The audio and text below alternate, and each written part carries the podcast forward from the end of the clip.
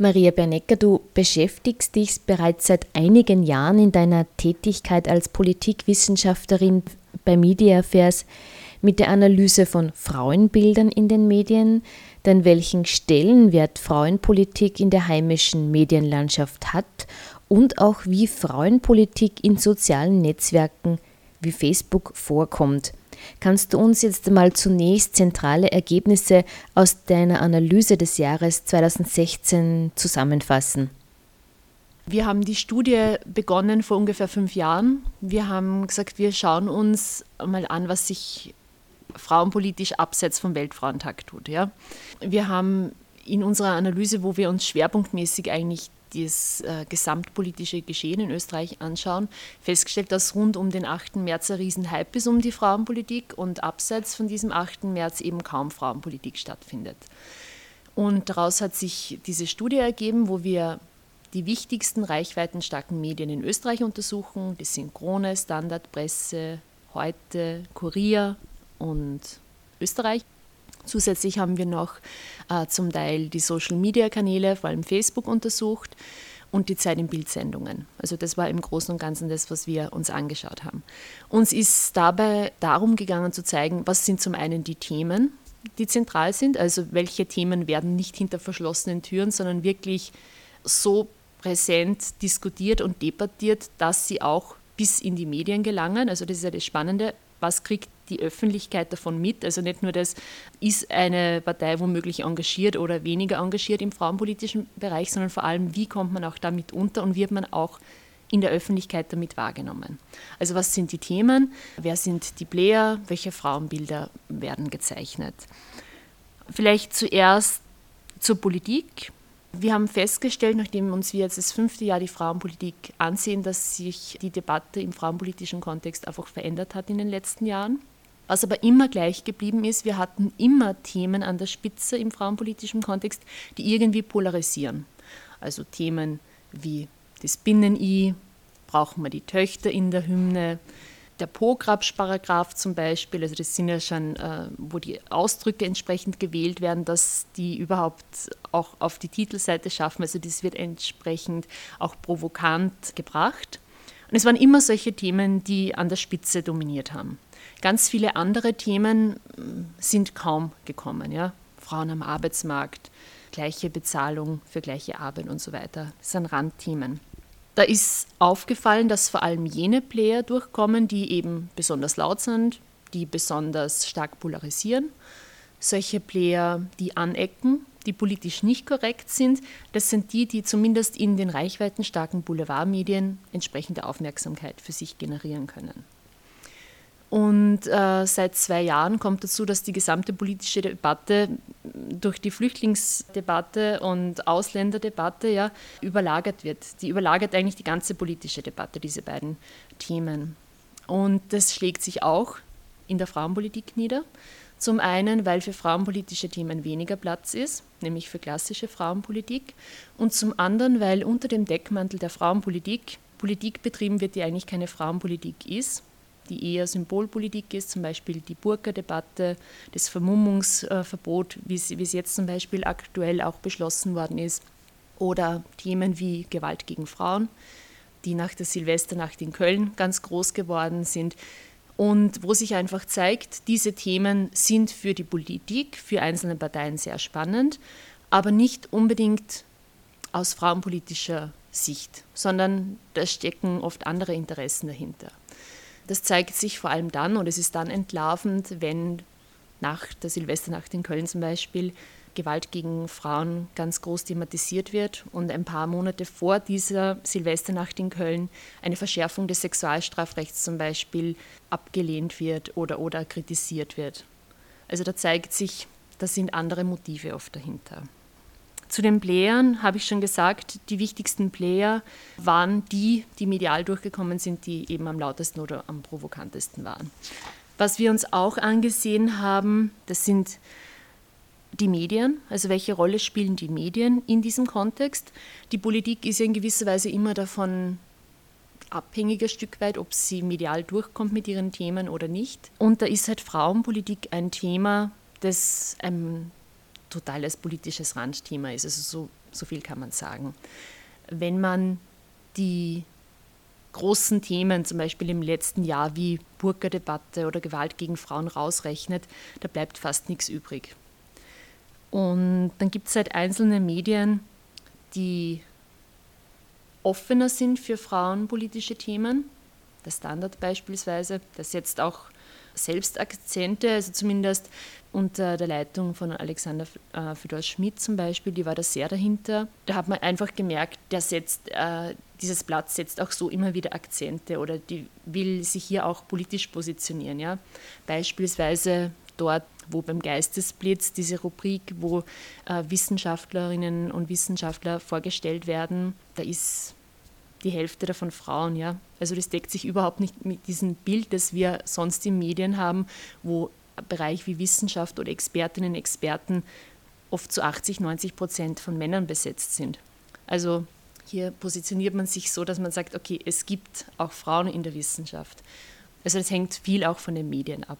Anderes Beispiel, die Kronenzeitung, da gibt es auch einige sehr engagierte Redakteurinnen und Redakteure, die durchaus auch frauenpolitische Themen aufgreifen, aber sehr viele, die das eben nicht tun und die das wirklich sehr kritisch sehen, die da überall gleich Genderwahn sehen und so weiter. Gab es zum Beispiel auch eine Aktion in der Kronenzeitung, da wurde, da konnte man einreichen den größten Fauxpas mehr oder weniger beim Binnen-I oder bei geschlechtergerechter Sprache. Also wenn Sie so etwas entdecken, äh, dann bitte senden Sie es ein und Sie können was gewinnen. Einfach eine ganz andere Art der Positionierung und man zieht dieses Thema ins Lächerliche. Also ich habe jetzt schon mal grob gesagt, was, was ähm, so, das war, was sich auf politischer Ebene abgespielt hat und was die Medien äh, hier auch einbringen. Ein zweiter Punkt neben der Frauenpolitik äh, waren die Frauenbilder in den Medien nicht nur Bilder im Sinne von ein Foto, sondern in welchem Kontext kommen Frauen vor und in welchem Kontext kommen Männer vor. Und da hat sich gezeigt, sowohl im Print äh, als auch im, in den Social-Media-Kanälen, also auf Facebook, dass Frauen komplett andere Themen besetzen in Medien wie Männer. Also Männer besetzen alles, wo es um Macht geht, wo es um Einfluss geht, äh, Bereiche wie Politik, Finanzen, Justiz, Wirtschaft, das sind Themen, die überwiegend, zum Teil fast ausschließlich von Männern besetzt sind. Und dann gibt es die Bereiche, die überwiegend von Frauen besetzt sind oder fast ausschließlich von Frauen. Das sind Kategorien wie optischer Aufputz für irgendwas, also Frauen, die irgendetwas präsentieren. Gibt es selten Männer, die das tun in Medien. Pin-Ups, also Frauen, die irgendwo nackt posieren, wie wir es zum Beispiel in den Boulevardblättern haben, jeden Tag nämlich. Und Bereiche wie Schönheit und Gesundheit. Auch Familie, das ist auch was, was eher äh, von Frauen besetzt sind.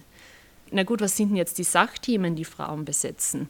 Da muss man schon relativ weit runtergehen äh, und dann findet man einzelne Beiträge im Bereich Bildung zum Beispiel, im Bereich Gesundheit. Medizin, das ist, sind auch noch Bereiche, die eher von Frauen besetzt sind. Aber es gibt eben ein komplett äh, konträres Bild, wie sind Männer in Medien dargestellt und wie Frauen. Und das ist ein Bild, das sich oft nicht mit der Realität deckt, wo einfach Rollenklischees verstärkt werden, wo die Rollenklischees immer wieder, ja, immer wieder gegeben werden. Und das ist auch bei Facebook der Fall, wo ja eigentlich Frauen selbst auch medial sich darstellen können, mhm. ist das auch der Fall.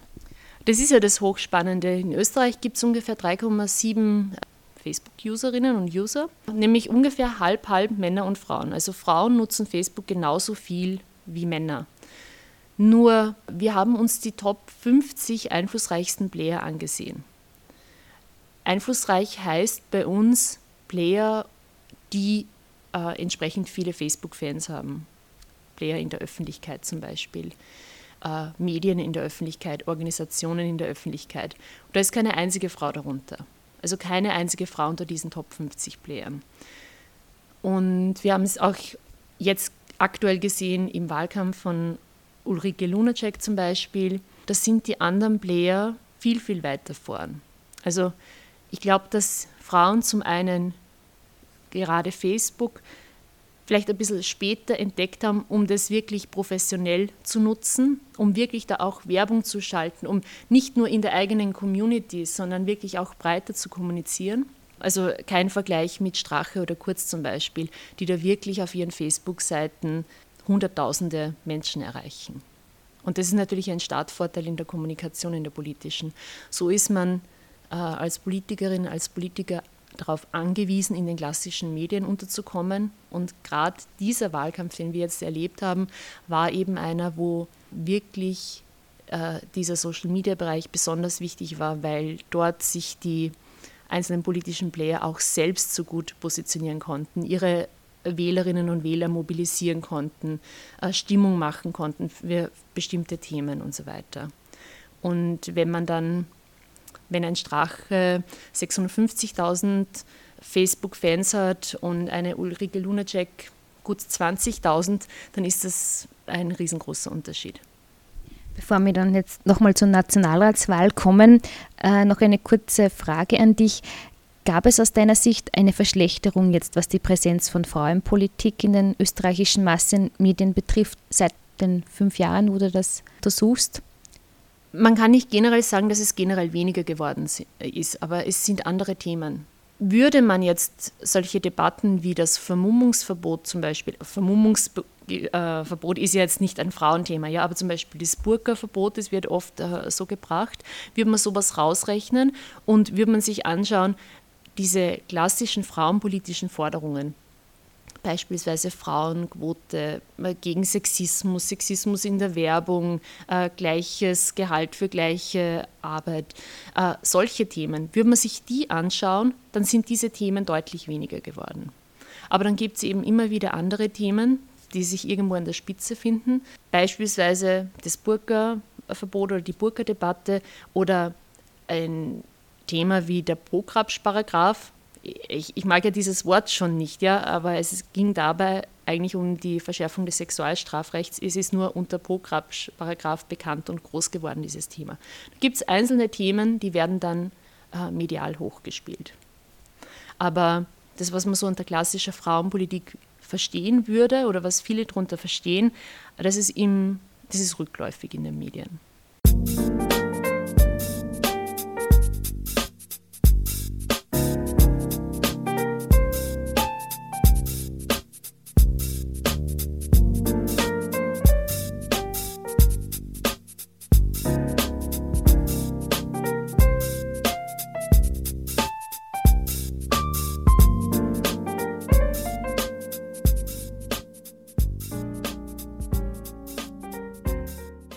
Nach der Nationalratswahl jetzt am Sonntag hat sich ja die politische Landkarte in Österreich grundlegend verändert. Wir sehen jetzt einer schwarz-blauen Regierung ins Auge und die Grünen sind ja jetzt überhaupt aus dem Parlament rausgeflogen und somit auch gibt es auch keine Partei mehr in Österreich, äh, der eine Frau vorsteht. Und jetzt habe ich zwei Fragen. Erstens, hast du dich oder habt ihr euch während der Nationalratswahl die frauenpolitische, habt ihr die frauenpolitische Berichterstattung verfolgt? Also wenn ja, wie hat sie sich dargestellt? Und meine zweite Frage, äh, wie schätzt du die Entwicklung hinsichtlich Frauenpolitik und Medien nach der Wahl ein? Na gut, also ich erwarte mir auf jeden Fall Veränderungen. Wenn man sich ansieht, welche Themen ÖVP und FPÖ in den letzten zwei, drei Jahren frauenpolitisch gesetzt haben und die das jetzt fortsetzen, dann kann man davon ausgehen, dass sich hier einiges verändern wird. Ja. Wir haben natürlich auch die frauenpolitische Debatte im Wahlkampf verfolgt. Wir haben ja den gesamten Wahlkampf uns genau angesehen. Die Burka-Debatte war da wieder ein Top-Thema, vor allem weil seit 1. Oktober äh, dieses Gesetz in Kraft getreten ist, also dieses Verbot Vermummungsverbot. Auch interessant habe ich gefunden, dass eigentlich unmittelbar jetzt nach der Wahl Debatten um das Abtreibungsverbot zum Beispiel wieder äh, groß werden. Erinnert mich ein bisschen an die Debatten in Polen zum Beispiel oder in den USA, wo das eine der ersten, wo das eines der ersten Amtshandlungen waren des Präsidenten Trump, dass er hier Verschärfungen festlegt ja, und gesetzlich verabschiedet. Also ich bin gespannt. Es wird natürlich viel darauf ankommen, wie sich diese neue Regierung zusammensetzt, wie viele Frauen da auch dabei sind und wie frauenpolitische Themen hier überhaupt Platz haben. Aber ich bin hier eher pessimistisch, dass hier frauenpolitische Themen äh, gut unterzubringen sind. Es ist so, dass sich mittlerweile auch eine FPÖ nicht mehr so positioniert, dass sie sagt, na gut, Frauen müssen weniger verdienen als Männer. Das äh, wird auch die FPÖ nicht sagen, ja, oder auch eine ÖVP nicht sagen. Aber wenn man einen Schritt weiter geht, ist es den Parteien auch ein Anliegen, Frauen zu fördern, zum Beispiel in andere Jobs zu gehen oder zu unterstützen und so weiter. Dann sieht es wieder anders aus. Ja? Hier darf man gespannt sein, was hier die politische Debatte auch bringt. Also, dass die Grünen im Nationalrat hier fehlen werden in diesem Bereich, also das ist für mich schon klar. Geht die Studie weiter? Wir werden die Studie fortführen. Es kommt bei diesem Thema bei uns natürlich auch darauf an, diese Studie ist unabhängig durchgeführt. Wir müssen die immer irgendwie finanzieren. Das ist gar nicht so einfach, wenn man das politisch unabhängig machen will. Und weil das ganz einfach auch ein Bereich ist, wo nicht viel Geld da ist. Also kaum geht es um Frauenpolitik, hat irgendwie plötzlich keiner Geld. Und das ist die Schwierigkeit dran. Im Idealfall können wir es schaffen, für diese Studie Sponsoren und Spon äh, Sponsorinnen zu finden, die sagen, das Thema ist uns entsprechend etwas wert und dann wird es uns auch gelingen, dass wir diese Studie komplett öffentlich machen. Also das wäre ein großes Ziel, weil dann natürlich auch äh, diese Informationen, die ganz interessant sind, wenn man sich anschaut, was passiert politisch, aber auch was passiert in Medien, wie werden Frauen dargestellt, ähm, welche Themen sind die, die prägen, wie mischt sich die Politik ein. Also allesamt eigentlich wichtige Themen für mindestens die Hälfte der Bevölkerung, wenn nicht für die ganze. Dann könnte mit diesen Zahlen auch, wirklich gearbeitet werden. Da könnten NGOs damit arbeiten, da können Frauensprecherinnen und Frauensprecher damit arbeiten, da könnten Parteien damit arbeiten, da, könnt, da könnten Einzelpersonen und Medien damit arbeiten. Also es wird hier, glaube ich, äh, im Idealfall eine positive Dynamik entstehen.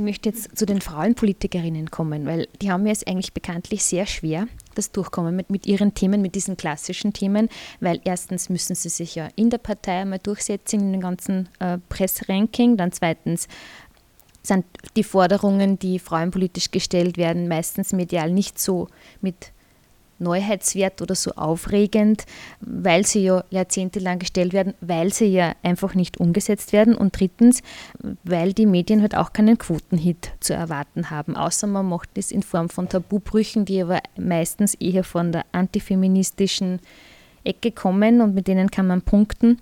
Und kürzlich hat die Beate Hausbichler auch im Standard, der ja sehr viel frauenpolitische Artikel zulässt, hat sie einen Artikel geschrieben, wo bleibt die mutige Frauenpolitik? Und da hat sich dann bei mir die Frage gestellt, was soll man jetzt als Frauenpolitikerin überhaupt noch machen, damit man da durchkommt? Weil man muss ja diese drei Ebenen durchbrechen und inwiefern, man kann sich jetzt anpassen und schauen, wie kann ich das so häppchengerecht für ein Medium aufbereiten und dann hoffen, dass ich irgendwie durchkomme oder ich mache es auch mit Provokationen. Das war so eine Idee, gehe ich dann auf das Niveau der Tabubrüche und fordere auch ein, eine Abschaffung des Männerwahlrechts, weil auch Antifeministen das äh, von den Frauen, also eine Abschaffung vom Frauenwahlrecht fordern. Also da ist, sind sehr viele Fragezeichen, was man da jetzt noch alles leisten muss, damit man überhaupt durchkommt. Und dann kommt ja noch dazu der Vorwurf, wo bleiben die mutigen Frauenpolitikerinnen? Weil ich kann schon mutig sein, aber wenn ich irgendwie kein Gehör finde, dann wird es schwierig. Ja, es ist tatsächlich ein Problem der Frauenpolitik, dass sie seit Jahrzehnten eigentlich die gleichen Forderungen hat im Großen und Ganzen. Die Themen haben sich nur wenig geändert. Was sich aber geändert hat, und das sehe ich als Chance, ist, dass man nicht mehr nur von den Medien abhängig ist, sondern dass man selbst auch irgendwie aktiv werden kann als Organisation, dass man selbst seine eigenen Medienkanäle mittlerweile füttern kann und, und äh, nützen kann. Das ist das eine.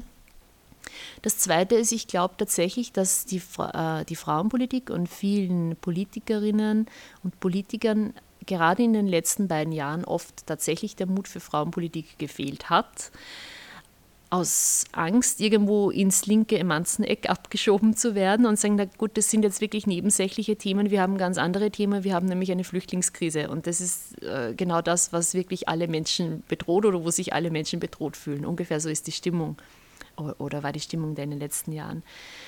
Das heißt, sich mit frauenpolitischen Themen zu beschäftigen, ist in gewisser Weise auch ein Risiko für Politikerinnen und Politiker. Und äh, da finde ich es ganz spannend. Die Rede von Maria Fechter zum Beispiel im Nationalrat, ich weiß nicht, ob Sie die gehört haben, wo es darum gegangen ist, sie ist jetzt, sie ist für die Frauenquote. Das hätte sie sich vor ein paar Jahren, als sie selbst Ministerin war, wahrscheinlich so nicht äh, sagen trauen können. Ja?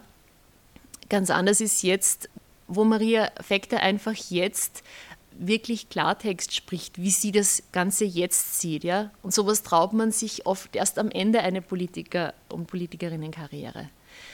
Und das habe ich schon bei mehreren Politikerinnen äh, mitbekommen, ja? dass, dass, dass, dass das oft so läuft. Ich glaube, die Frauenpolitik oder was davon in den Medien ankommt. Ich muss immer von dem reden, was kommt davon in der Öffentlichkeit an. Hat sich in den letzten Jahren keinen großen Gefallen getan, weil ein bisschen der Eindruck entstanden ist, da beschäftigt man sich mit Luxusproblemen, die äh, viele Frauen vielleicht so nicht betreffen und die viele Frauen in ihren Lebenswelten ganz einfach auch nicht abholen. Wenn sich die Debatten nur um Binnen-I, um Töchter in der Hymne, um Frauenquoten in Aufsichtsräten drehen so wichtig diese Themen sind, ja, aber da werden sich viele Frauen, die wahrscheinlich nie in einen Aufsichtsrat kommen werden und viele Frauen, die sagen, na gut, äh, ich muss irgendwie schauen, dass, wie ich mit meinem Lohn äh, auskomme einen Monat lang und wie ich vielleicht als Alleinerziehende äh, finanziell und mit Kinderbetreuung und so weiter irgendwie über die Runden komme. Das sind das vielleicht nicht die Themen, die diese Frauen brennend interessieren die aber viele, Themen, äh, viele Frauen eigentlich betreffen würden. Und da fühlen sich viele Frauen alleingelassen. Ich glaube, ein ganz zentraler Punkt der Frauenpolitik muss sein, und da muss man natürlich auch die Medien in die Pflicht nehmen, dass man die Frauen in ihren Lebenswelten abholt, dass Frauenpolitik ein Stück weit auch sozialer wird. Also Frauenpolitik ist zumindest für mich ein Stück, ein ordentliches Stück weit Sozialpolitik. Es gibt viele Frauen, die sind von Armut betroffen. Es gibt viele Alleinerzieherinnen. Es gibt Frauen, die im Job äh, nicht entsprechend äh, viel bezahlt bekommen zum Beispiel. Da gibt es ganz viele Themen, auch Frauen am Land zum Beispiel. Ähm, das sind Themen, da könnte man hinschauen und äh, das Spannende wird natürlich, wie bringt man das in die Medien? Weil dass es hier schon Politikerinnen gibt, gerade auf Gemeindeebene, auf Landesebene, die hier aktiv sind. Das stimmt so. Die Frage ist nur, wie bringt man es wirklich an die Öffentlichkeit und wie kommt man an die Menschen heran? Das bringt mich auch schon zur letzten Frage, nämlich, wenn man das jetzt so resümieren, was wir jetzt gehört haben, könnte man ja eigentlich davon sprechen, dass die Medien unsere Politik bestimmen. In dem Fall sprechen wir jetzt von, von Frauenpolitik. Ist meine Frage, wie, haben wir da jetzt eine frauenpolitische Mediendemokratie oder wie schätzt du das ein? Ja, die Medienlandschaft hat sich verändert, das ist das eine. Und das ist jetzt nichts unbedingt, zumindest in der Art, wie sie sich verändert hat, was jetzt frauenpolitische Themen mehr fördert. Das sind zum einen die Gratisformate, das sind äh, zum anderen die Kanäle über Social Media wie Facebook. Dort folgt Berichterstattung oft einem sehr einfach gestrickten Muster abseits vom Neuigkeitswert, natürlich das, was irgendwie neu ist oder, oder wenn irgendwas, diese Breaking News, die sind, na gut, sowas kommt. Aber abseits von dem ist es so, äh, dass dort in erster Linie solche Beiträge punkten, die erstens einmal Bad News sind, also die irgendwie negative Geschichten bringen, äh, Beiträge, die polarisieren, die anecken, die äh, irgendwie was mit Gewalt bringen. Also auch, auch Gewalt oder Kriminalität ist ein absolutes Top-Thema. Das ist auch der Grund dafür, warum Gewalt, auch wenn es sexuelle Gewalt ist, äh, in den Medien, auch in den Boulevardmedien unterkommt. Also ich habe erst äh, vorhin gerade in Österreich gesehen, dieser Aufschrei MeToo zum Beispiel, der da von Hollywood ausgegangen ist. Äh, das ist was, was auch in den Boulevardblättern aufgegriffen wird, also Gewalt, sexuell, sexualisierte Gewalt, dann mit Bildern von Frauen, das ist schon was, was gebracht wird. Ja. Abseits von dem gibt es ganz viele Themen, die da ganz einfach liegen bleiben. Und diese klassische Debatte äh, um wie viel Frauen verdienen äh, zum Equal Pay Day, naja, das ist ein bisschen wenig. Äh, und ich glaube, hier braucht es Kreativität erstens einmal in der Frauenpolitik. Also man muss hier wirklich anfangen, das neu zu denken, weil man merkt, nämlich schon länger, man stößt an die Grenzen.